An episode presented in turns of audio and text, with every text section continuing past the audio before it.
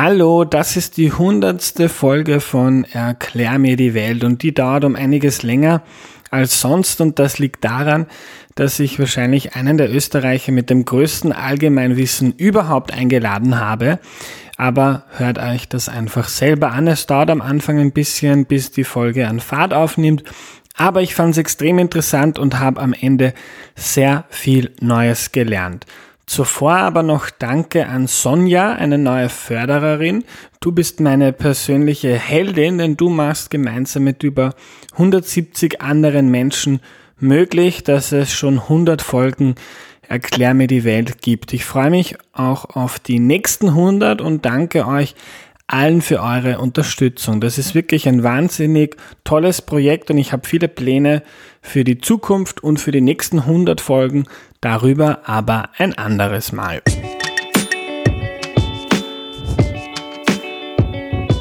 Hallo, ich bin der Andreas und das ist Erklär mir die Welt, der Podcast, mit dem du die Welt jede Woche ein bisschen besser verstehen sollst. Heute geht es um den Iran und meinen eure Fragen dazu beantwortet Bert Fragner. Hallo.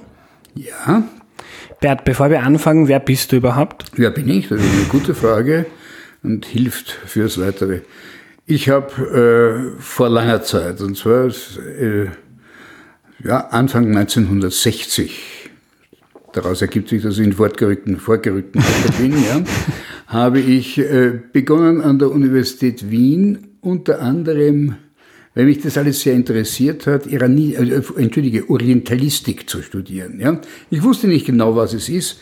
Eigentlich wollte ich auch Mineralogie studieren, das habe ich eher gewusst, was es sein könnte, aber ich war da sehr unbeleckt. Jedenfalls letzten Endes bin ich in die Orientalistik hineingerückt und dort hat man begonnen, Arabisch zu lernen, vor allem Türkisch zu lernen, auch Persisch zu lernen. Interessanter war von den Sprachen her, war das meine erste Sprache die ich, in die ich eingestiegen bin. Es ist auch von den drei genannten wahrscheinlich die äh, zu lernen die leichteste Sprache mhm. fürs Erste. Ja.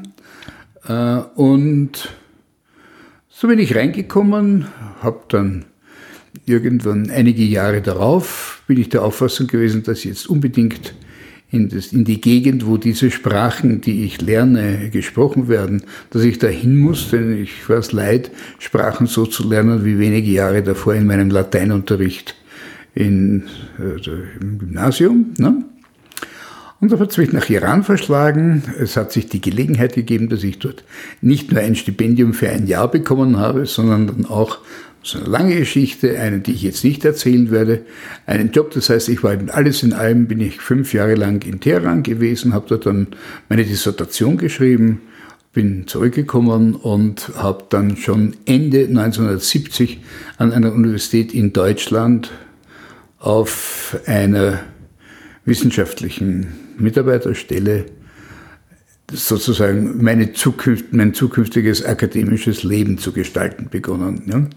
Bin äh, später dann Professor für Iranistik äh, in, an der Freien Universität Berlin geworden, 1985, und bin Ende 89 an eine kleine Universität gekommen, nach Bamberg, und das hat mir die Gelegenheit gegeben, das Fach Iranistik so gemeinsam mit anderen so zu entwickeln, so auszubauen, wie ich mir das im Laufe der Zeit vorgestellt habe, und bin dann letzten Endes 2003 nach Wien zurückgekommen, nachdem ich also hier insgesamt 38 Jahre lang nicht gelebt habe, äh, nach Wien zurückgekommen und habe dann für die darauffolgenden sechs Jahre ein Institut, ein neu zu gründendes Institut für Iranistik an der Österreichischen Akademie der Wissenschaften äh, äh, geleitet. Ja.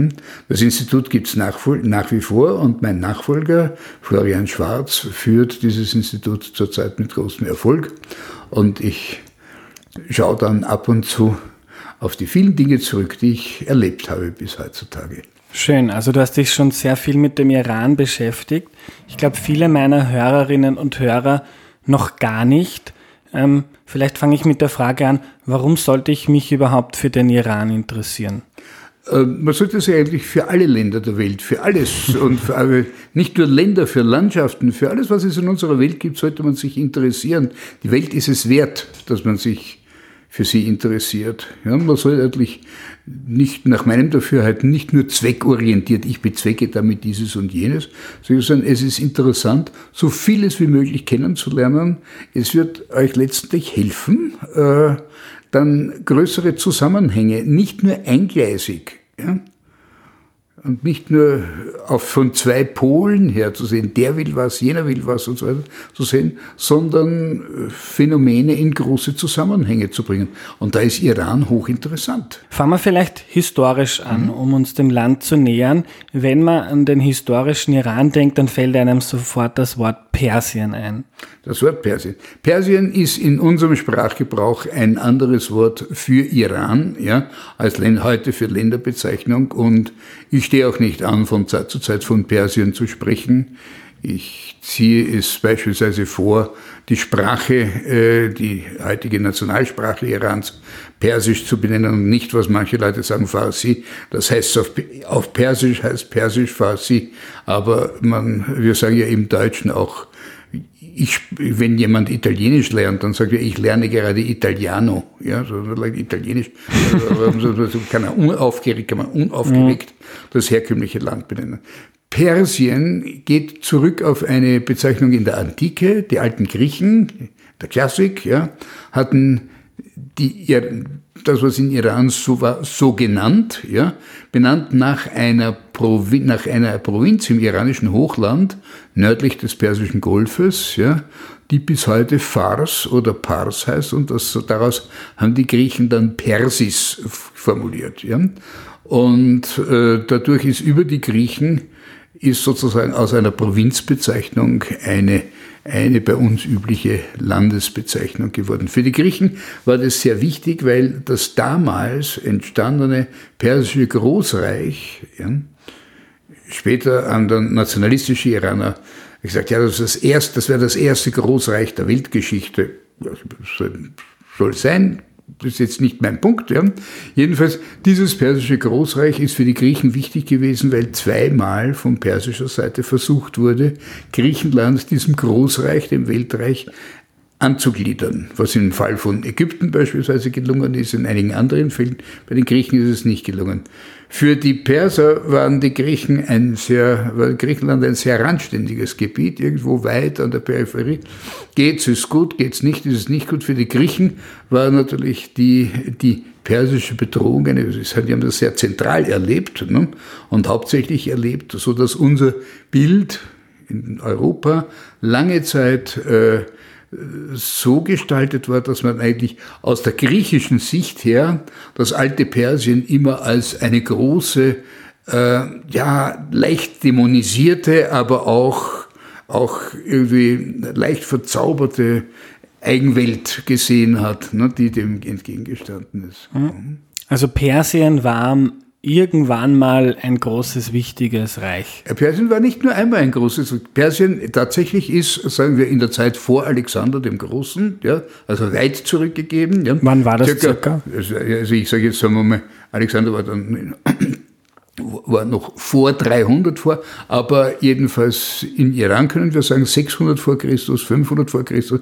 Da ist, ist dort tatsächlich ein Reich entstanden, das von Mittelasien also aus dem, vom heutigen Usbekistan, ne, von den Grenzen des Flusses Amudarja, also von den, als Grenze den Fluss Amudarja und darüber hinaus gehabt hat, über äh, den heutigen Irak, Mesopotamien, Syrien, Kleinasien, ja, größere Teile Anatoliens, Kaukasus, ja, bis über Afghanistan, bis an die, an die Grenzen von Indien ja, und eben bis Ägypten gereicht hat. Das war also ein großes Reich. Ja ein Landreich. Und es fehlt uns, und das ist vielleicht wichtig, dass wir uns vergegenwärtigen, und das macht Persien aus oder Iran für lange Zeit. Ja? Dieses Land ist eine der hauptsächlichen Durchlaufstrecken von dem gewesen, was bei uns dann später und heute immer noch bekannt ist als ein Schlagwort, ist die sogenannte Seidenstraße. Ohne Iran, ja, ohne Iran würde ein wichtiges Segment in der Verbindung, wenn wir wollen, vom Gelben Meer, also vom Pazifischen Ozean, von der chinesischen Küste bis an die östliche Mittelmeerküste, würde fehlen. Und dieses Großreich Iran ja, hat natürlich auf diese Art und Weise dazu beigetragen, diese, diesen, zu dem Seidenstraßeneffekt, ja, äh, diesen Seidenstraßeneffekt aufleben zu lassen. Das heißt, über Iran sind Kontakte zwischen der Welt des Mittelmeers, der mediterranen Welt und der fernöstlichen Welt Chinas entstanden, die zu kulturellem Austausch geführt hat, zu Informationen geführt hat, dazu geführt hat, dass eine ganze Reihe von Nutzpflanzen ja, äh, den Weg ins Europäische gefunden haben, beispielsweise Spinat ursprünglich irgendwie aus Westchina kommend, ja, ist dann zu uns gekommen und hat heute noch seinen persischen Namen. Ja? Ispanak mhm. ist die war der Name, den die Perser gegeben haben. Da gibt es einige, da könnten wir einige solche Beispiele mhm. heranziehen. Und wenn ich jetzt das große, die Geschichte des Großen Reiches hernehme, kann man dann sagen, Österreich hat was mit dem Iran gemeinsam, waren auch mal ein großes Reich, jetzt ein Das hat was Land. gemeinsam, nur was bei uns Jahrhunderte sind, sind dort irgendwie Jahrtausende und das macht, das macht natürlich was aus. Also das erste persische Großreich ist schon unter den, mit den Feldzügen von Alexander dem Großen, wie gesagt, vor, vor, vor 300 vor Christus, ist es zusammengebrochen. Aber das Alexandrinisch, das Reich von Alexander, ja, das den sogenannten Hellenismus begründet hat, ja, dieses Reich war eigentlich zu größeren Teilen inhaltlich eine Kopie des iranischen, des, des alten iranischen Großreiches.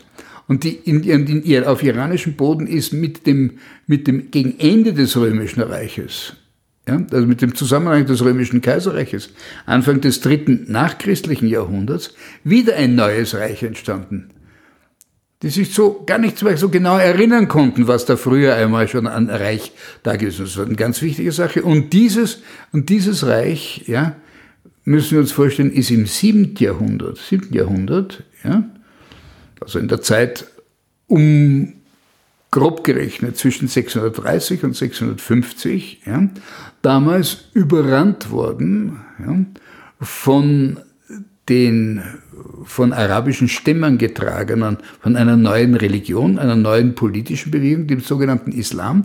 Und das hat dazu geführt, dass in den ersten sechs Jahrhunderten des Islams im Grunde die mediterrane Welt von, äh, von von Spanien, also von der Iberischen Halbinsel, bis tief ins Innere Zentralasiens ein einziger großer Kultur- und vor allem auch Wirtschafts- und Austauschraum gewesen ist. Ja, in der Islamisierung ist Gibraltar im gleichen Jahr islamisch geworden wie Samarkand. Ja? Und man konnte damals 400 Jahre lang mit einer Währung mit einer kompatiblen vormodernen Währung auf Silber- und Goldbasis ja, konnte man Wirtschaft treiben. Das musste mhm. Euro erstmal hinkriegen. Mhm.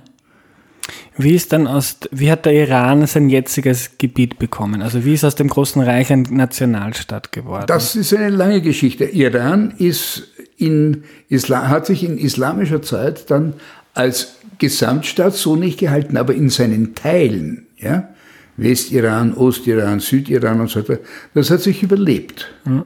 Ja? Das hat also seine, den, den, die Auflösung, die vermeintliche Auflösung im sogenannten islamischen Kalifat des Mittelalters, hat, hat Iran überlebt. Es hat seine, eine eigene Sprache gegenüber dem Arabischen, eine eigene Sprache weiterentwickelt, oder parallel dem, zum Arabischen, ja, eine eigene Sprache weiterentwickelt. Das ist anderswo nicht so eindeutig abgelaufen in Ägypten, einem anderen antiken Großreich, ja, sind die Spuren des Altägyptischen in der Ritualensprache der ägyptischen Christen, der Kopten. Ja.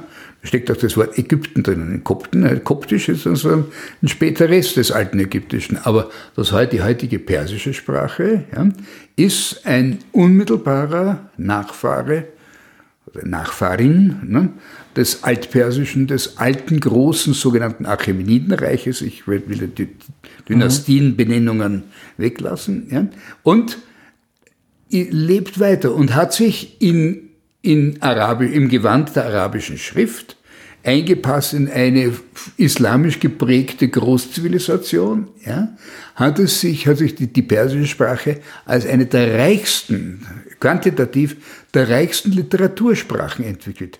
Deren Einfluss über Iran hinausgegangen ist. Ja, das ist im, in, der, in der frühen Neuzeit, also noch bis vor 300 Jahren, ist Persisch die wichtigste Spr äh, äh, Verkehrssprache Indiens gewesen, ganz Indiens gewesen. Ja?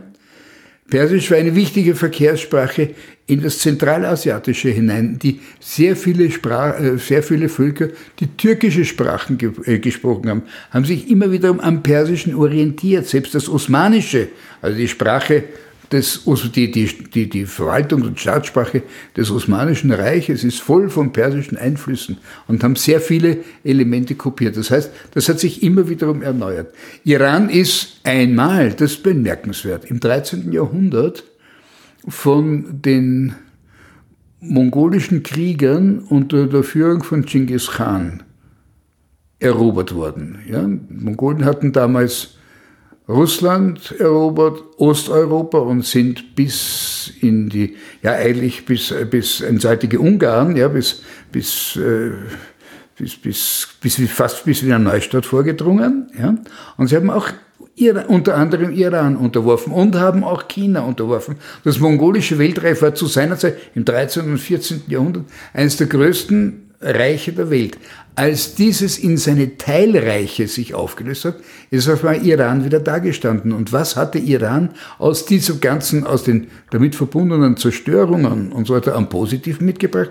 Kontakte zu China, Kontakte zu Russland, Kontakte zu Europa und Iran, da mitten im Ganzen drinnen, hat das alles weiter gemanagt. Das heißt, Iran als, hat wiederum seine Schlüsselposition in dieser Seidenstraßenkultur, in dieser nicht nur Asien, sondern auch Europa erfassenden, manche sprechen von eurasischer Zivilisation, hat Iran eine wichtige Position gehabt, mhm.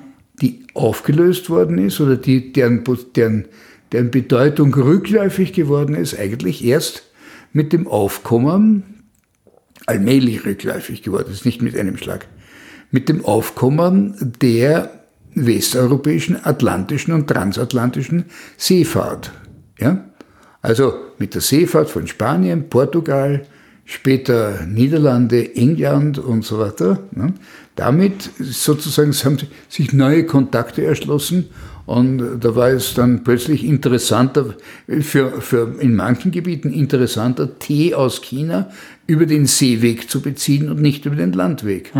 Meine Großeltern, ja, haben von schwarzem Tee, das ist ein in Österreich verbreiteter Ausdruck, als russischen Tee gesprochen. Warum? Ja, weil der tatsächlich über den Landweg der Seidenstraße hergekommen ist und von dort auch Iran erreicht hat, zum Teil. Ja, währenddem die Engländer ihren Tee ja, durch China Clippers, ja, durch, durch jährliche Rallyes von, von Segelschiffen bezogen haben, die immer die erste Teeernte aus China rund ums Kap der Guten Hoffnung, rund um Afrika herum nach England gebracht haben. Also da können wir uns veranschaulichen, wie sich die Verhältnisse in der Welt verändert haben. Und so ist Iran letztlich im 18., 19. Jahrhundert immer noch ein respektables Land gewesen, aber ein Land umgeben vom Osmanischen Reich, auf der anderen Seite der, die arabischen Länder, der Persische Golf, der Indische Ozean und nicht zu vergessen Britisch-Indien. Im 19. Jahrhundert war auf einmal Indien dort und es hat interessanterweise Iran, auch im 19. Jahrhundert war Iran ein, ein Schlüsselland. Wofür? Für die Rivalität der beiden großen Kolonialmächte in Asien des 19. Jahrhunderts. Das waren die Engländer, die saßen in Indien, ja, und den Russen, die saßen ja, in Russland und unmittelbar in den asiatischen Gebieten Russlands, in denen sie sich ausgedehnt haben.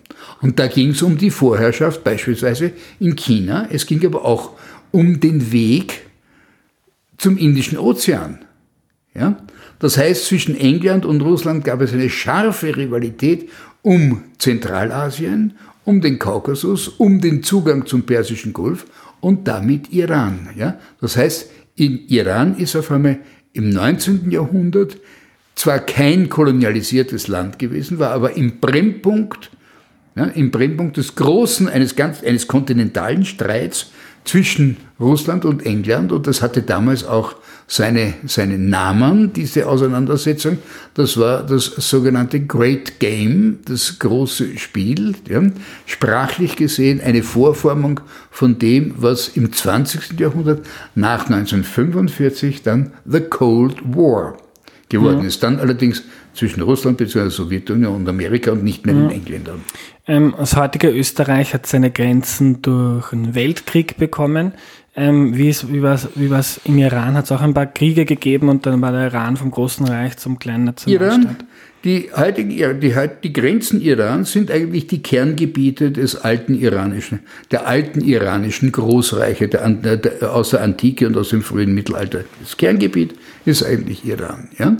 Was dann rundherum dazugehört hat, ist abgeknipst worden von Zeit, äh, im Laufe der Zeit. Ja? Beispielsweise ist etwa sind, sind Kaukasusländer, die unter iranischem Einfluss standen, ja, noch im 18. Jahrhundert unter iranischem Einfluss dann, sind in Anfang des 19. Jahrhunderts in einem iranisch-russischen, im ersten iranischen-russischen Krieg an Russland verloren gegangen. Auf die Art und Weise ist Baku, ja, der größere Teil der heutigen Republik Aserbaidschan, Russi unter russische Kolonialherrschaft gekommen, ist Georgien unter russische Ge äh, Ge äh, Kolonialherrschaft geworden, das früher ein ganz anderes, teilweise sogar ein Abhängigkeitsverhältnis mit Iran hatte. Ja? Und die Gebiete, Arme das heutige Armenien ist erst um, knapp um 1830 an Russland gekommen und dann dazu. Ja?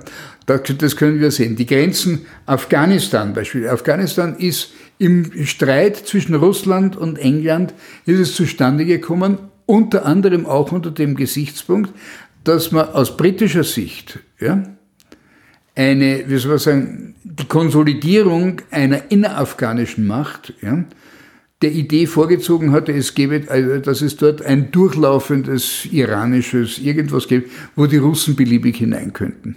Ja? Mhm. Was eine andere Geschichte war, weil die Engländer dann versucht haben, sich in Afghanistan festzusetzen und das ist aber gründlich misslungen. Dann das solche Art neu entstandene Afghanistan hat, äh, hat sich äh, den Engländern später im 20. Jahrhundert auch noch einmal den Russen und später noch einmal anderen durchaus zur Wehr gesetzt. Das mhm. erleben wir heute mit mhm. nachher. Wenn man die Politik denkt, äh, dann liest man da gerne davon, dass sich die USA mit dem Iran streiten, dass sich die beiden Länder nicht sehr ausstehen können. Woher kommt das? Woher kommt das? Also gehen wir davon aus, dass es am Anfang des 20. Jahrhunderts noch ein, äh, eigentlich die beiden Mächte, die sich um Iran gestritten haben, Russland und vor dem Ersten Weltkrieg, Russland und England gewesen mhm. sind. Dann ist sind, sind zwei interessante Dinge passiert. Zum einen dieses Land, das eben ein nicht kolonialisiertes Land gewesen ist. Abhängig, aber nicht kolonialisiert. Ein Nachbarland des Osmanischen Reiches, aber nicht osmanisch. Ja? Keine, nicht In diesem Land ist durch eine innere also wir würden heute der Vorläufer von dem, was wir heute eine Bürgerbewegung sprechen würden. Nicht so sehr durch Eliten, sondern durch, was ich, zusammengesetzt aus sehr unterschiedlichen Teilen der Bevölkerung, ist es in diesem Land zu etwas gekommen, was anderswo in anderen Ländern Asiens viel stärker top-down, also von oben nach unten verordnet worden ist. Das Land ist eine konstitutionelle Monarchie geworden. Es hat sich eine Verfassung im Zuge einer sogenannten Verfassungsrevolution ist Iran 1906 hat es sich eine Verfassung gegeben, die der belgischen Verfassung sehr angenähert gewesen ist und dann bedeutete, dass der französische Code Civil Napoleons, also letzten Endes die, die Konzepte der französischen Revolution ja, in Iran auf Verfassungs, verfassungsrechtlich äh, festgelegt worden sind. Zudem zu dieser Zeit konnten sich die Engländer und die Russen zum ersten Mal darüber verständigen, dass sie, was Iran betrifft, einen Ausgleich finden könnten. Dass also die, die englisch-russische Rivalität äh, dort äh, in, für Asien, in ihr, insbesondere in Iran, ausgeglichen werden sollte. eine wichtige Sache, denn wenn das nicht gewesen wäre, dann wäre England im Ersten Weltkrieg, also knappe zehn Jahre später, nicht aber zehn Jahre später, nicht auf russischer Seite gewesen, sondern auf deutscher Seite. Und dann würde der Erste Weltkrieg ganz anders ausgegangen. Hätte wäre wär ganz anders ausgegangen. Mhm. Ja? Also dieser Auswehr, oder jedenfalls nicht gegen Deutschland. Jedenfalls äh, die, äh, das ist eine wichtige Sache. Und dann ist noch etwas passiert. Ja? Und da ist etwas geschehen in der Zeit, in der er, im, ersten, im ersten Jahrzehnt des 20. Jahrhunderts, ist nicht nur in Iran, Iran hauptsächlich etwas gefunden worden, was in Russl auf russischem Territorium, nämlich am Kaspischen Meer, im Baku ein Jahrzehnt vorher entdeckt worden ist. Das äh, große Zaubermittel der der Menschheitszivilisation des 20. Jahrhunderts Erdöl. Erdöl ist plötzlich, taucht auf einmal, tauchen Erdölquellen in Iran auf. Die Russen sind bereits, Russland ist bereits mit Erdöl aus der kaspischen Produktion, also am Kaspischen Meer, Baku und so weiter, ganz gut versorgt und die Engländer waren heftigst dahinterher, ja, an die Erdölfunde in Iran, an die, oder an die Erträge der Erdölfunde in Iran heranzukommen. Das war ihr Ding. Ja? Und das hat dazu geführt, dass nach dem Ersten Weltkrieg sich erstens einmal in Iran eine deutlich sich vom sowjetischen Russland abgrenzende monarchische Diktatur eingeführt worden ist, ja, mit dem Ziel rasanter Modernisierung des gesamten Landes im Sinne europäischer Verhältnisse bei gleichzeitiger sagen wir Missachtung oder Geringschätzung der, äh, der, der demokratischen und zivilen Errungenschaften, die die Verfassungsrevolution mit sich gebracht hat. Und bei gleichzeitig sehr starkem Einfluss Englands, ja, das sich darum bemüht hat, und in, gemeinsam mit, oder jedenfalls in, im Dialog mit diesem, auch mit der Auseinandersetzung mit diesem Regime, die Erdölquellen an sich zu binden, so dass letzten Endes bis zum Ende des Zweiten Weltkriegs ja, die iranische Erdölförderung zum größten Teil in britischer Hand gewesen ist. So dass man das in Iran selbst in der Öffentlichkeit, nicht nur allein die Politiker, sondern auch in der Öffentlichkeit immer wiederum wahrgenommen worden ist, ja, aha, wir könnten eigentlich viel mehr machen, aber England sitzt auf unseren Erdölerträgen. Wir sind zwar ein unabhängiges Land, aber England hat die, sozusagen unser schwarzes Gold praktisch in Besitz genommen. Mhm. Und da ist es jetzt zu einem interessanten Phänomen, zu einem interessanten Ereignis gekommen, Ende der 40 und den frühen, vor allem in den frühen 50er Jahren. Ein, da wo die, die unterschiedlichen Tendenzen deutlich durcheinander kommen, die hier wirken. Und das, das lohnt sich wirklich zu vergegenwärtigen. Es hat also ein Parlament gegeben. Die Diktatur des ersten Schah, des ersten Pahlavi-Schahs, ja, das ist der Vater des Schahs, der dann in der islamischen Revolution abgesetzt worden ist. Ja. Und Schah heißt was? Schah heißt König, ist ja. die, der, der, persische Titel für König. Ja, muss man dazu sagen. Also wir sprechen immer vom Schah, von den Schahs in Persien, das, das verfänglich möglicherweise. kann man nicht, kann nichts dafür. Wir sprechen jedenfalls, Singular. ja, also äh, jedenfalls da ist Folgendes interessiert. Es hat diese parlamentarische Tradition gegeben. Die Parlament während des Zweiten Weltkrieges ist Iran ja, von den Alliierten, das heißt also vor allem England war ja präsent, ja, USA neu ja, und Russland als alter Nachbar, sozusagen ebenfalls alter Nachbar und, und frühere, frühere Player im, im Great Game, im großen Spiel, haben die drei ja, dafür gesorgt, dass jegliche Deutschfreundlichkeit, ja, jegliche Neigung zum nationalsozialistischen Deutschland, das in Iran unter der Diktat in den letzten Jahren der Schah-Diktatur aufgekommen war, ja, angehalten werden sollte. Der Parlamentarismus blüht. nach 45 versuchen die Engländer ihre Erdölposition natürlich wiederum voll und ganz auszuleben. Nun ist aber eine neue Phase in der Weltpolitik, das ist der Kalte Krieg. Das heißt, aus den Alliierten von 1945 sind wenig, äh, Sowjetunion, Amerika und England.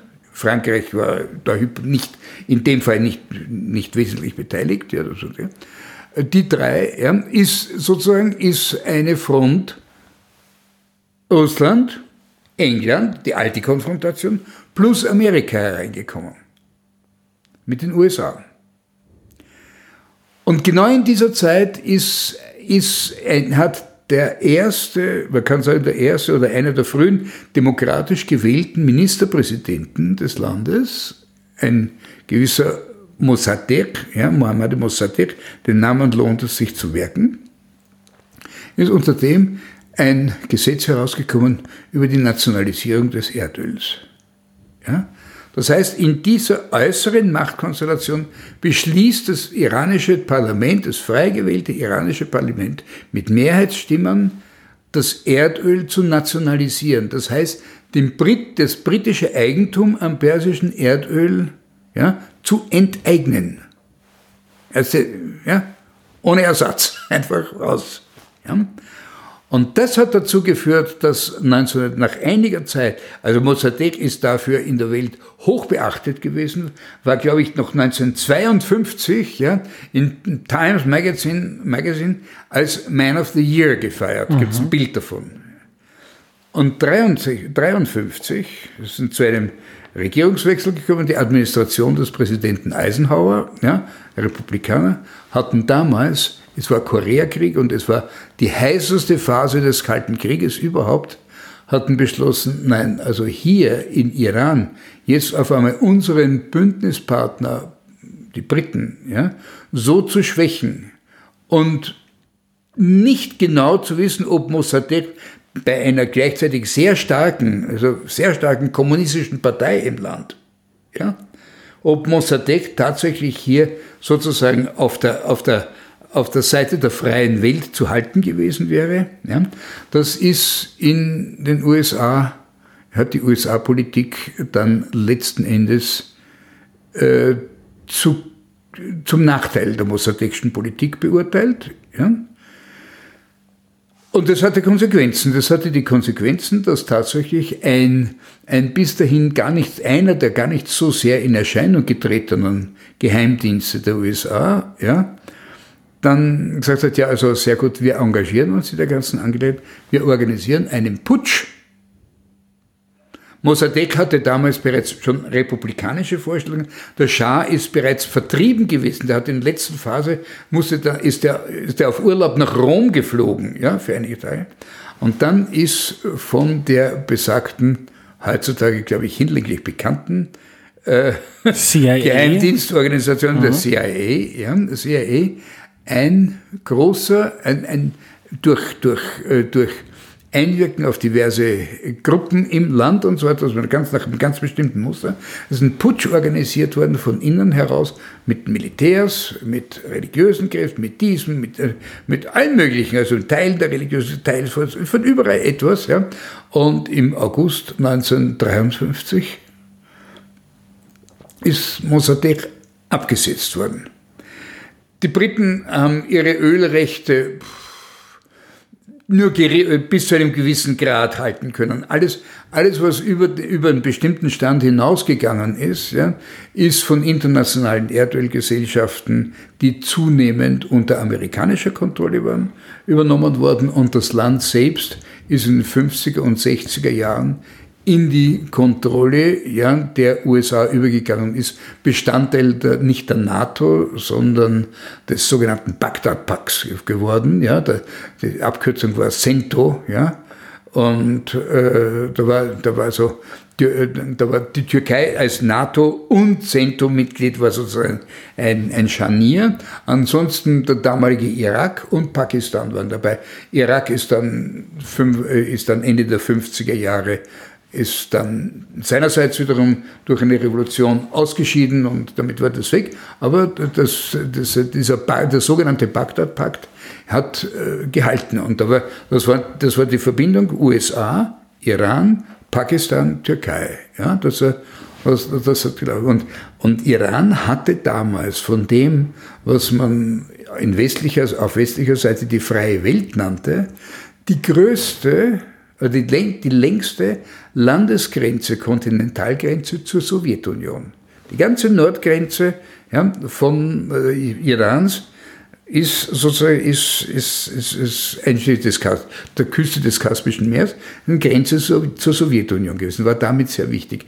Und dadurch war Iran mit dem zurückgebrachten Schah, der natürlich als die Marionette jetzt der Amerikaner, die ihn gebracht haben, ja, von vielen gesehen worden ist. Nicht nur, also die, die, die Beurteilung ist da vielfältig. Ja. Aber das hat mit sich gebracht, dass auf einmal ja, dass auf einmal Iran hier als fester Verbündeter des Westens dasteht und die Person, die sozusagen ikonisch diese Verbindung dargestellt hat, der ursprünglich junge, ja, dann im Laufe der Zeit immer weniger junge, bekannte Schah von Persien, ja, der Liebling der, der, der, der Unterhaltungspresse, Yellow Press in, in deutschsprachigen Medien jener Zeit. Zuerst seine Frau Soraya, später dann die, seine, seine Frau Faradiba und so weiter und alles, was darunter. Der Pfauenthron, Geschichten aus dem Pfauenthron etc. etc. wurden kolportiert. Es, wurden immer, es, wurden, es gab immer wieder Berichte über den fantastischen Reichtum des Schahs. Es gab immer wiederum Berichte aus einem Segment des inneren Lebens der Bevölkerung, das wir als links apostrophieren können, das lange Zeit sehr stark kommunistisch geprägt gewesen, also sowjetkommunistisch geprägt gewesen ist, ab Mitte der 60er Jahre dann wie viele andere linke Bewegungen in Europa oder in anderen Teilen der Welt sehr viele unterschiedliche Schattierungen angenommen hat. Ja.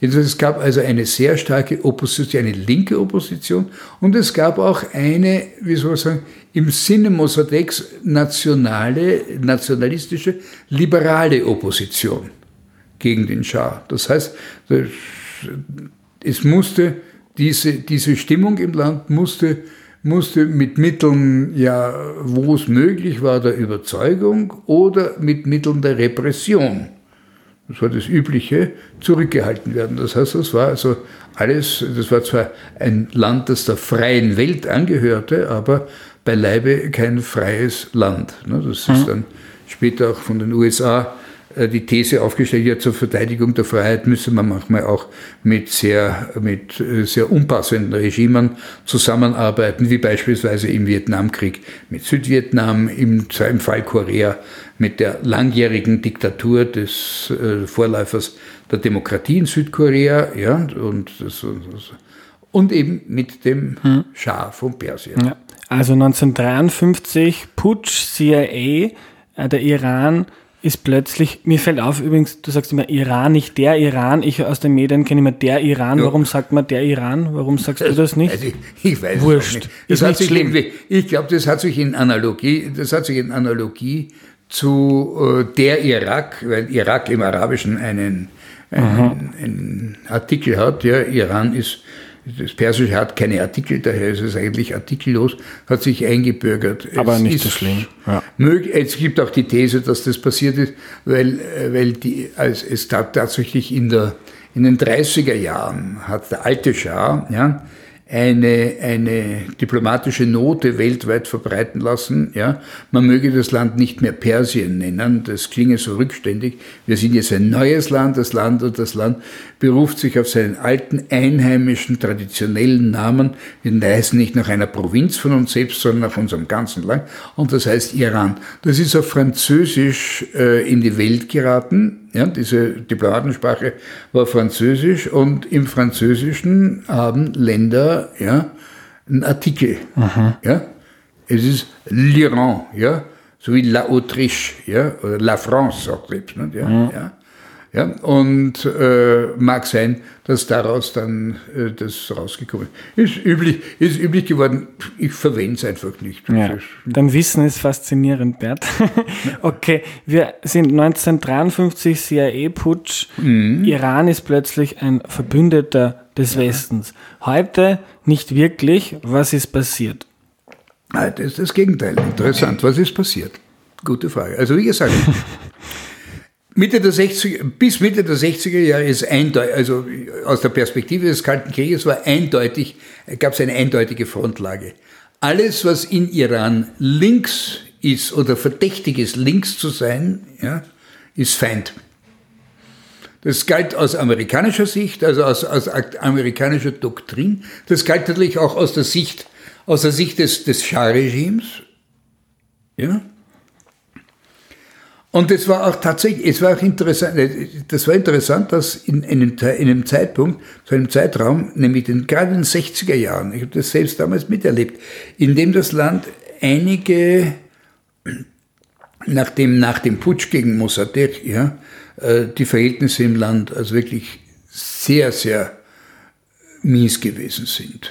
Ja, hat sich das Land in den 60er Jahren scheinbar volkswirtschaftlich und auch strukturell in mancher Hinsicht durchaus entwickelt, erneuert, hat natürlich auch etwas damit zu tun gehabt, dass die Iraner durch die Einbettung in die westliche Welt, die sogenannte freie Welt, auch damals bereits natürlich Perspektiven hatten in Länder, ja, des Westens, Europa, Amerika, Studenten sind, Studierende sind, äh, sind zum Studium hingekommen, junge Frauen, junge Männer sind, waren unterwegs und so weiter. Das, heißt, das hat um sich gekehrt, da gab es Information. Es, es, ich, ich, kann mich erinnern, als ich zum ersten Mal in meinem Leben ja, von Wien nach das war 1962, ja, das ist eine lange Zeit. Ja. Also von Wien nach Iran gekommen, nach, nach Teheran gekommen, ich war perplex, ja, was es dort für Kinos gibt, was es dort für, für, für, für welche Formen von Supermärkten es gibt. Das, Wien hatte das, hatte das damals da nicht. Ja? Man ist auf einmal, man hatte das Gefühl, man sei irgendwie, dass es einen Hauch von New York, der einem hier umgibt. Was auch. Auch. Aber nicht nur. Ne? Das Ganze war, war gepaart mit einer, mit einer, das Land wirklich tief zerreißenden sozialen Ungleichheit. Und die soziale Ungleichheit war auch mit einer kulturellen Ungleichheit verbunden. Denn modern zu sein, in dem Sinn, wie ich es jetzt gerade angedeutet habe, das war, das war für viele Menschen teuer. Das kostete Geld. Ja? Das muss man sich erst leisten können. Wer das nicht hatte, der war es nicht da. Und da war das Problem, dass es sich, dass sich eben im Laufe der Zeit ja, nicht nur explizit linke Gruppierungen und linke politische Richtungen ja, damit auseinandergesetzt haben, das Schah-Regime zu kritisieren. Und das ist ein Moment, das, ich werde versuchen, das jetzt nicht zu aus, mhm. zu, zu, zu, das, das bedürfte eigentlich einer, einer sehr, einer, einer, einer, einer tieferen Nachdenklichkeit. Ja. Es ist zu religiösen Bewegungen gekommen, deren, äh, deren Wesen sich inhaltlich ja, sehr stark aus der speziellen Form des Islams äh, ergeben hat, die wir in Iran antreten, die es in Iran seit circa grob gerechnet können wir sagen, seit 500 Jahren dominant geworden ist. Das ist die, so, das, das, die, sogenannte, die sogenannte schiitische Richtung des Islams. Oder wir müssen es, wenn wir das präziser sagen wollten, die sogenannte zwölfer-schiitische Richtung des Islams befreien. Der Hintergrund ist der, dass Schiiten davon ausgehen, dass nach dem Tod des Propheten Mohammed im siebten Jahrhundert, ja, dass damit, dass damit die Frage sich gestellt hat, wer soll die Gemeinschaft der Gläubigen ja, führen. Und zwar nicht nur geistig, äh, religiös und ethisch, sondern auch konkret politisch und militärisch. Das ist ja eine, das ist eine Erfolgs, eine auf jeder, jener Hinsicht Erfolgsreligion gewesen. Islam ist nicht so wie das Christentum die, die ersten paar hundert Jahre im, im Untergrund und in den, in den Katakomben, ja, äh, zum Überleben verurteilt gewesen. Also es war eine siegreiche, das ist aufgetreten, ja. Und äh, die, für, die, für die Gläubigen selbst waren ja die, waren ja die Erfolge, die, die, die, auch die politischen und militärischen Erfolge, waren ja Bestätigungen äh, äh von Gottes äh, wie sagen, Wohlwollen. Ne? Das, mhm. ist, das ist klar. Ne? Und darum ist der Streit, da ist es ein Streit gekommen, wer eigentlich die weltliche Instanz sein sollte. Ich kürze das ab. Die, die sogenannten Zwölfer Schiiten ja, haben ein, ein Konzept entwickelt, das seinerseits äh, entstanden ist aus, aus, aus spätantiken, aus spätantiken äh, philosophischen Modellen, die es in, im, im vorislamischen Syrien, ja, im, im, im, im, im, im Oströmischen Reich und so immer wiederum gegeben hat, ja, unter christlichen oder, oder christlich, wie auch immer. Jedenfalls, was ist daraus entstanden? Daraus ist entstanden ein Weltbild, in dem generelle, ja, grundsätzliche Unsicherheit über die Qualität der politischen, der politischen und gesellschaftlichen Führung besteht. Ja? Unsicherheit deshalb, weil die einzige Sicherheit bei einer Institution ist, die in der Realwelt nicht vorkommt, nämlich ein sogenannter verborgener, entrückter Imam, ja, also der, den es, den es, der fleischlich nicht zu greifen ist. Mhm woraus sich eine, eine, eine Form entwickelt hat, das, das kürze ich ebenfalls ab, die es, und deshalb konnten auch einige Theologen bei den Verfassungskämpfern und so weiter durchaus dabei sein, die sich äh, dem theologischen Prinzip entwickelt haben, wir haben eine, wir sind nicht gesellschaftsabgewandt, wir haben eine gesellschaftliche Funktion, aber wir unterstützen nicht die Herrschenden, sondern wir kritisieren sie, wir überwachen sie. Es ist unsere Pflicht zu schauen, dass Herrschende, ja, die von uns als solche erkannten ja, Regeln und so weiter einhalten, die aber nicht, das waren nicht gottesstaatliche Regeln, sondern das waren, das waren theologische Erkenntnisse, ethisch-theologische Erkenntnisse. Das ist ein kompliziertes System. Daraus konnte man ableiten, dass es die Regel gibt, man muss einfach Gesetze, Vorschriften und so weiter, wie sie festgelegt sind, so sind sie einzuhalten, das ist das Wort Gottes auserledigt. Andere Version ist, wie dieses Wort Gottes zu interpretieren ist, was damit wirklich gemeint ist. Das ist ein Diskussionspunkt. Und das müssen wir, das müssen wir den Zeitläuften anpassen. Und genau das ist in den 60er und in den 70er Jahren, hat das um sich gegriffen. Und ohne diese, ohne diese Betrachtungsweise, ja, bei gleichzeitiger starker Anhängerschaft in allen Teilen der Gesellschaft, also insbesondere auch den nicht verwestlichten, ja, deren Ansprache, wo auf einmal Menschen sich als, als, als, als Subjekt ja, politischen Nachdenkens sehen konnten, die vielleicht Analphabeten waren oder so irgendwie. Ja, die sind von diesem religiösen von diesem religiösen Ansatz her angesprochen worden. Und das hat dazu geführt, dass es zu einer ganz erstaunlichen, viel, gibt es viele Details dazu, die lassen wir alle weg, ja, zu einer ganz erstaunlichen Interaktion zwischen, ich sage jetzt einmal im Extremfall, gottlosen atheistischen Linken einerseits, ja, und frommen Muslimen auf der anderen Seite gekommen ist, weil die sich gewissermaßen auf einer abstrakten Ebene oder mittelabstrakten Ebene konnten sie eigentlich sich ideologisch einigen und sagen, ja, da sind Ansätze hier, da sind Ansätze.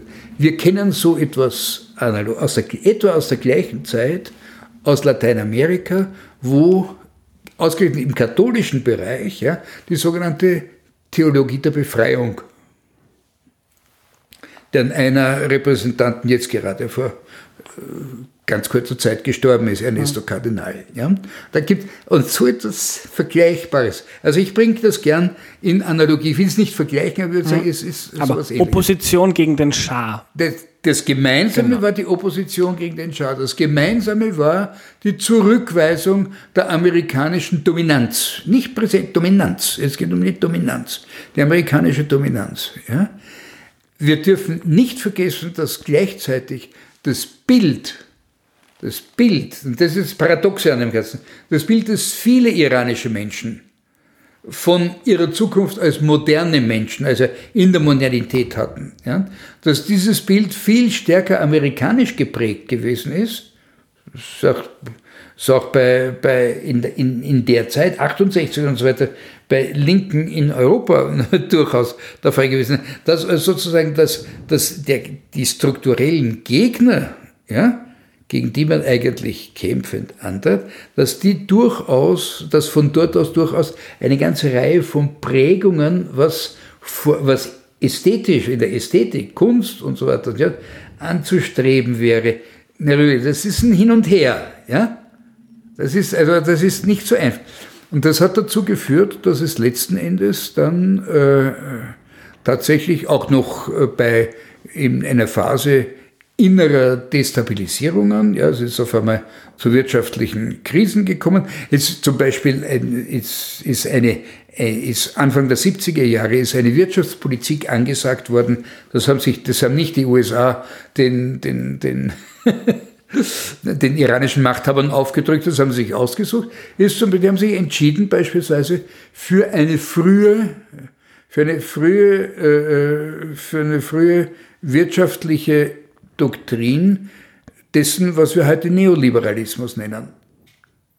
Im Gegensatz zu einer Politik, wie sie in den 60er Jahren mhm. betrieben worden ist. Sondern sehr stark äh, von Milton Friedman, Chicago, mhm. der äh, österreichische österreichische Wirtschaftstheoretiker Hayek hat, hat da durchaus sehr, einf sehr einflussreich, die wollten den. Ja? ja, ja. Jedenfalls Neoliberalismus, das zusammen und auf einmal gab es da eine, eine Front gegen das Regime, dass der Geheimdienst, so sehr er in weiß Gott welche linken Zellen und so weiter erfolgreich eingedrungen ist und da und dort, aber diese Brücke ne, zwischen, zwischen dem, dem theologischen und dem linksrevolutionären System, das haben die nicht durchschaut. Mhm. Und dann war die islamische Revolution da. 1979. 78, 79. Und, und heute ist der Ayatollah, so kann man sagen, Religion. Khomeini, das ist lustig, Khomeini hat diesen, genau diesen Zusammenhang genau, genau gesehen. Er hat genau gewusst, wozu er die Linken und so weiter braucht in dem Ganzen. Mhm. Und hat aber gleichzeitig, ist gleichzeitig davon ausgegangen, wenn ich, erstens einmal, ich, über, ich überwinde ich überwinde unser theologisches Prinzip. Die Theologen halten sich nicht in die Politik einzumischen, mhm. sondern ich, ich deklariere mich jetzt als den politischen Führer. Das ist eigentlich ein Verstoß gegen herkömmliche, ein deutlicher Verstoß gegen herkömmliche Maximen äh, des, des theologischen Denkens mhm. im 20. Jahrhundert gewesen. Deutlich. Ja. Aber das muss jetzt verkleistert werden. Daher, Khomeini, wir sind für Islam, das heißt, bei uns wird nicht darüber spekuliert, was geht da noch hinein, was geht nicht hinein. Wir legen das fest. Von den Linken habe ich gelernt, da habe ich vieles gelernt, ja, nämlich wie man sich organisiert, wie man das macht und so weiter, politische Fokusaktionen macht, etc., etc., etc. Ja. Und äh, was dazu gekommen ist, es sind noch sehr viele Linke dann nach 69, ja, nach, 9, Entschuldigung, nach 79, sind in den, sind ja in den in den gesellschaftlichen und den administrativen und kulturellen und politischen Betrieb der Islamischen, äh, der Islamischen Republik hineingesickert. Das soll man nicht unterschätzen. Ja? Aber daher war die Kontrolle, ja, die, die, die, die, die ideologische Kontrolle nach innen, ja, ist eine ganz wichtige Sache gewesen. Und deshalb wurden die Linken, die die Revolution unterstützt haben, der Reihe nach, ja, der Reihe nach ausgeschaltet. Hm. Und zwar jeweils von Khomeini sehr klug, offenbar sehr klug, oder sie haben es ihm auch sehr leicht, leichter gemacht, klug zu sein, äh, so angelegt, dass er sich immer linker Kräfte bedient hat, oder linker Kräfte eingesetzt hat, um andere rivalisierende linke Kräfte auszuschalten. Mhm. Und besonders hervorgetan hat sich dabei die, äh, sagen wir, die traditionsreiche sogenannte Tudeh-Partei, also die traditionsreiche, traditionelle kommunistische Partei Irans, die wirklich zu ihrer Zeit mal äh, was auch was repräsentiert hat. Ne? Und nachdem alle anderen Linken ausgeschaltet waren, sind sie dann im Jahr 1983 ebenfalls als Institution, als Partei ausgeschaltet worden. Mhm. Ja? Und seither haben wir jetzt eine islamische Republik, die in vieler Hinsicht, darum es gibt, haben wir immer wiederum das Reden, da gibt es Reformer und Hardliner und so weiter und so weiter. Das heißt, diese, diese in, für die iranische Gesellschaft typische Spannung zwischen Bürgergesellschaft mit demokratischen Neigungen ja, und Hardcore-Machtpolitik, ja, diese Spannung hat sich mitsamt Ayatollahs und sonst irgendetwas aus dem Inneren des Landes nicht, nicht herauslösen lassen. Hm. Ja, sie existiert weiter. Hm. Und wir haben Ayatollah. Ayatollah ist der, das, der religiöse Führer, das Staatsoberhaupt. Ja, das ist halt, des Iran. Ayatollah sollte eigentlich ein religiöser Führer sein, ein religiöser Führer sein, der, der außerhalb des Politischen steht. Mhm. Ja. Es gibt nicht nur einen, es gibt jede Menge Ayatollah. Also ursprünglich gab es nur ganz wenige. Ja. Und in der Zwischenzeit ist das, ist das äh, inflationär äh, es war ja auch eine interessante Karriere. Wenn man, wenn man einen Theologen, einen Staat aus lauter Theologen hat, dann ist ja das auch interessant, äh, Theologe zu werden. Das, mhm. das, bringt ja was. Ja. Gewissermaßen. Also, die für, und es ist interessant, dass, dass auch nach Khomeini, Khomeinis Nachfolger, ist nun äh, Khamenei. Hört sich ähnlich an. Wir müssen die beiden auseinanderhalten. Ja? Und es ist interessant, dass, dass Khamenei zwar als Revolutionsführer bezeichnet wird, er ist also sozusagen Khomeinis Nachfolger als Revolutionsführer. Das ist eine politische Position, eine politisch definierte Position. Mhm. Ja. Er ist nicht Khomeinis Nachfolger, nicht, er wird nicht beschrieben äh, dadurch als Khomeinis Nachfolger als der, der sozusagen theologisch, ne, theologisch gewissermaßen das gesamte, äh, das, das gesamte Erscheinungsbild der iranischen Gesellschaft wirklich unter seiner Haube haben kann. Das hat er nicht. Mhm. Das, wird ihm auch, das wird ihm auch gar nicht zugemutet. Das, er wird auch den, wird, das wird auch den Leuten nicht abverlangt, sondern den Menschen wird abverlangt, ihn anzuerkennen als den Staatsführer, den sogenannten Revolutionsführer. Mhm. Nach der Vorstellung, es gäbe eine immerwährende Revolution und die geht immer weiter und immer weiter. Das stammt aus dem Gedankengut von mhm. Trotzki. Das ist nicht ja. unbedingt jetzt der klassische islamische Theologe gewesen, aber, aber immerhin. Ne? Okay, aber wir kommen jetzt hier und jetzt. Wir haben uns die Frage gestellt, wie ist diese ähm, kann sagen, Streit oder Auseinandersetzung Iran-USA entstanden? Du hast uns das jetzt ein bisschen geschildert und jetzt der Iran eine islamische Republik in der politischen Führung ähm, nicht viel mit den USA gemeinsam, irgendwie große, äh, große Gegner auf der politischen Bühne. Ich würde zum Schluss noch gerne ein bisschen ähm, über das Leben im Iran von dir hören. Also viele Freunde von mir, die im Iran waren, sagen, was für ein tolles, wunderschönes Land. Gleichzeitig weiß man aber, es ist keine Demokratie, sondern das ist irgendwie eine religiöse, kann man wahrscheinlich sagen, Diktatur.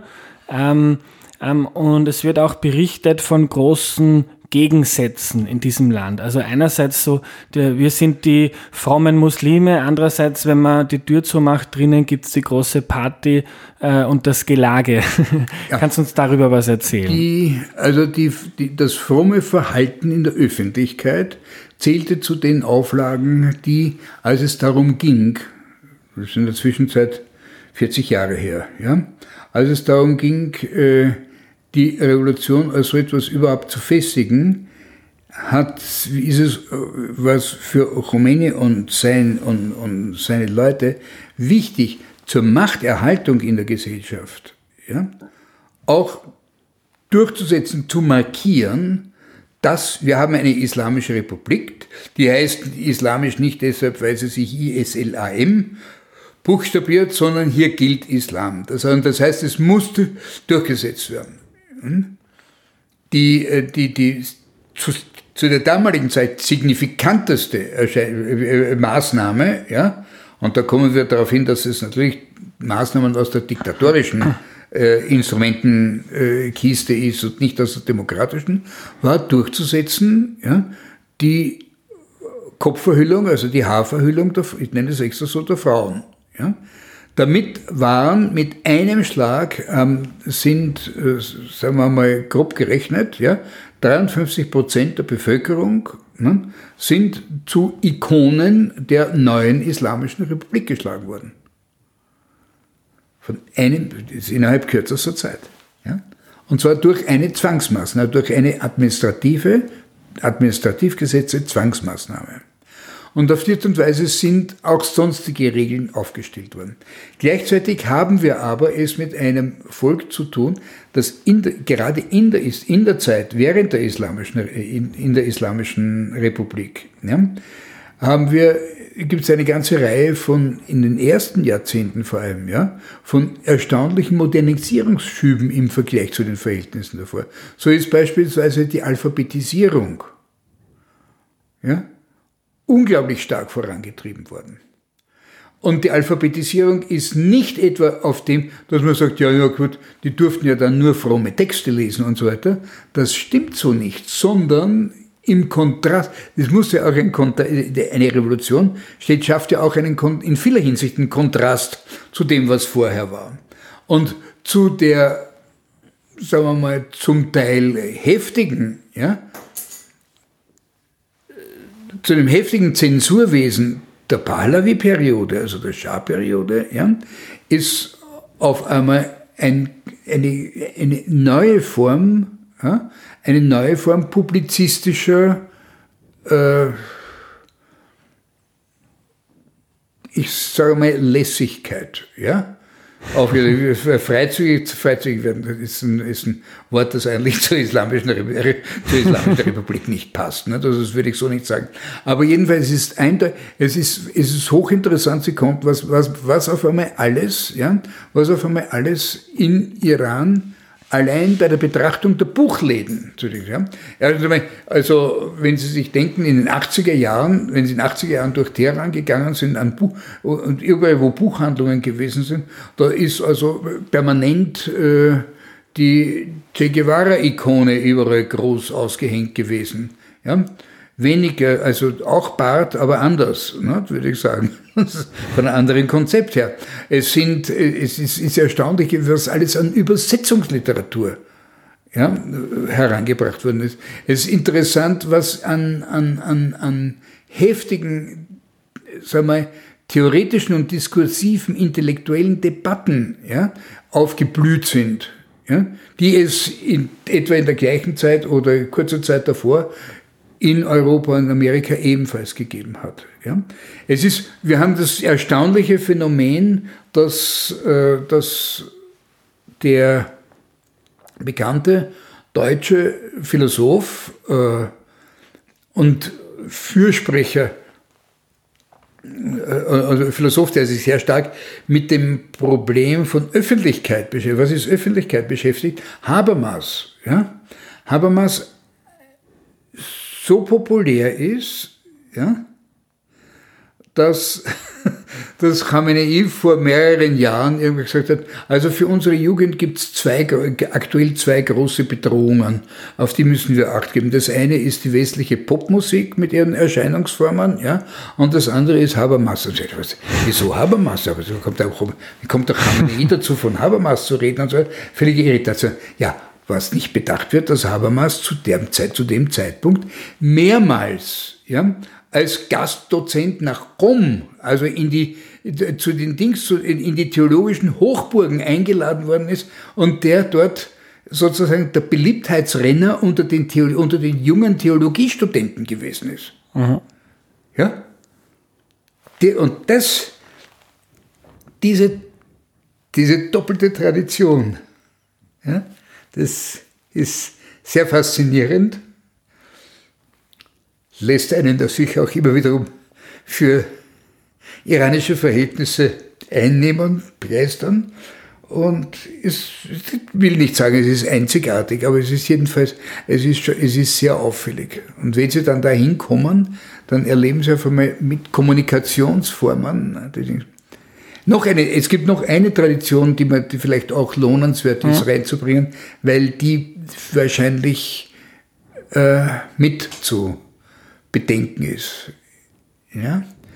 Ähm, es gibt etwas, das ist ein Phänomen in der Religion des Islams und zwar von, von, von, also von Nordwestafrika bis nach Indonesien, Philippinen, gibt es überall. Ja? Das sogenannte islamische Mystizismus, die Mystik im Islam, ja? die gegenüber einer sehr stark regelorientierten ja? Theologie eine Art emotionale, unmittelbar, unmittelbar, also unmittelbar gestaltete Wege des Individuums zu Gott vermitteln will. Üblicherweise wird diese Vermittlung durch Autoritätspersonen. Man kann also sich selbst den Weg zu Gott zu suchen, ja, das ist eigentlich nicht akzeptabel, aber man kann das machen über, über Leute mit äh, charismatische, charismatische Persönlichkeit, die so eine Ausstrahlung haben, die, die, die Überzeugung, sie seien in der Lage, tatsächlich solche Wege zu weisen. Ne? Ja. Also eine Tradition, die ist in Iran verwurzelt seit guten tausend Jahren. Mhm. Ja? Und sie hat sich vor allem literarisch verwurzelt. Es ist interessant, dass eine ganze Fülle von Dichtungen, zum Teil auch, also wie gesagt, auch, auch sehr undogmatischen, undogmatischer Poesie, ja, sich aus den mystischen Formen herleitet, das sagt, wenn wir können, wenn, wenn wir, wenn wir ein Liebesgedicht schreiben, wenn wir also sozusagen eine erotisierende, ein erotisierendes Gedicht schreiben, dann steckt ja damit drinnen, dass wir es hier mit Metaphern haben, zu tun haben, die letzten Endes auf Gott abzielen. Es geht also um, um die unmittelbare, um die unmittelbare Veranschaulichung Gottes, das Gottes Erleben als das geliebte Wesen schlechthin.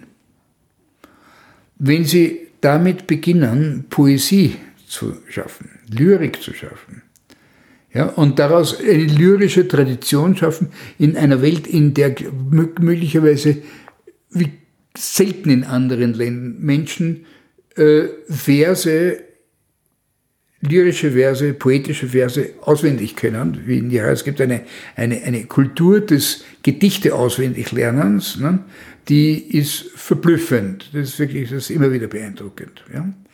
Und wenn Sie also jetzt eine solche Betrachtungsweise haben, dann heißt es, dass Sie über Jahrhunderte eine, eine poetische Kultur, eine literarische Kultur entwickeln, in der jedes Wort, das Sie verwenden, jedes Wort, das du verwendest, kann was anderes bedeuten. Kann immer noch das bedeuten und jenes bedeuten und dieses bedeuten. Ja?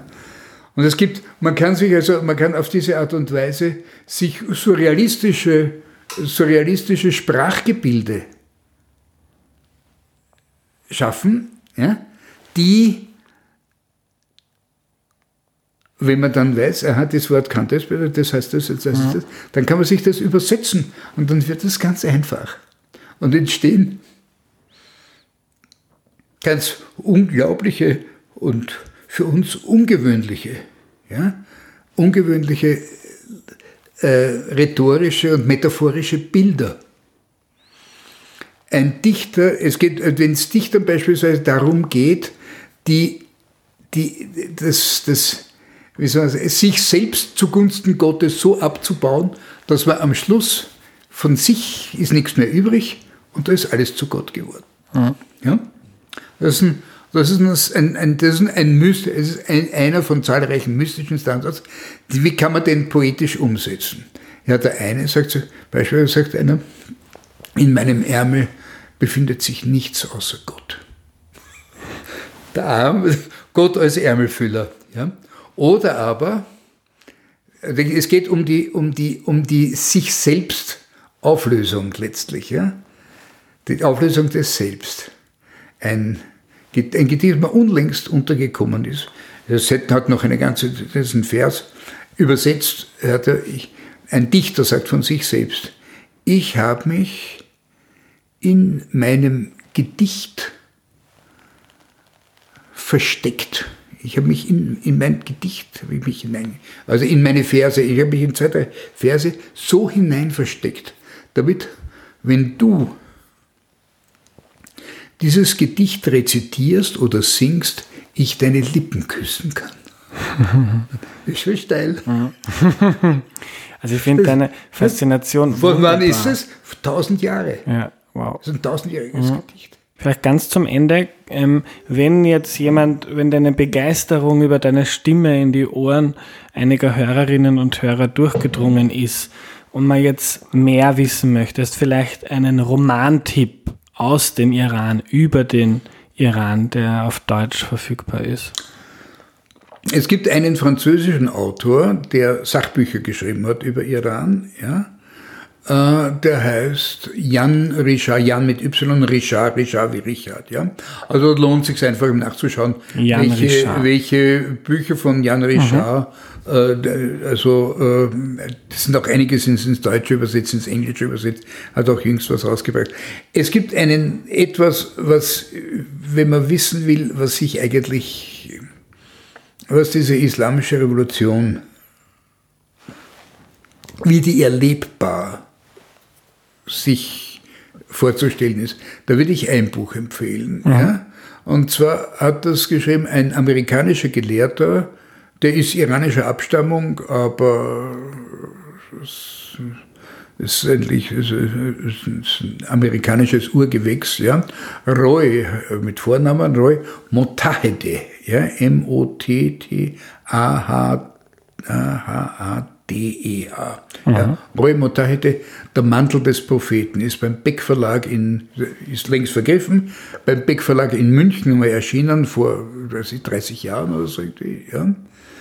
Und er beschreibt aus der, also er, der beschreibt aus der Innensicht eines jungen, eines jungen Menschen, eines jungen Mannes, der Mullah wird, der, der studiert Theologie und beschreibt also, was ihm durch den Kopf geht und warum Rumänien und wieso, was ist eigentlich die Essenz dessen und versucht, das einzubetten in große, Strö in große Strömungen, ja, des, äh, der, der, der iranischen Intellektualität des 20. Jahrhunderts. Ja? Und ich finde das ein absolut fabelhaftes, fabelhaftes Buch. Und wenn es nicht, wenn es nicht Iran beträfe, sondern irgendwas anderes, dann würde ich sagen, ja, das, das, das verdient es, immer wieder aufgelegt zu werden, weil es auch spannend ist. Ja?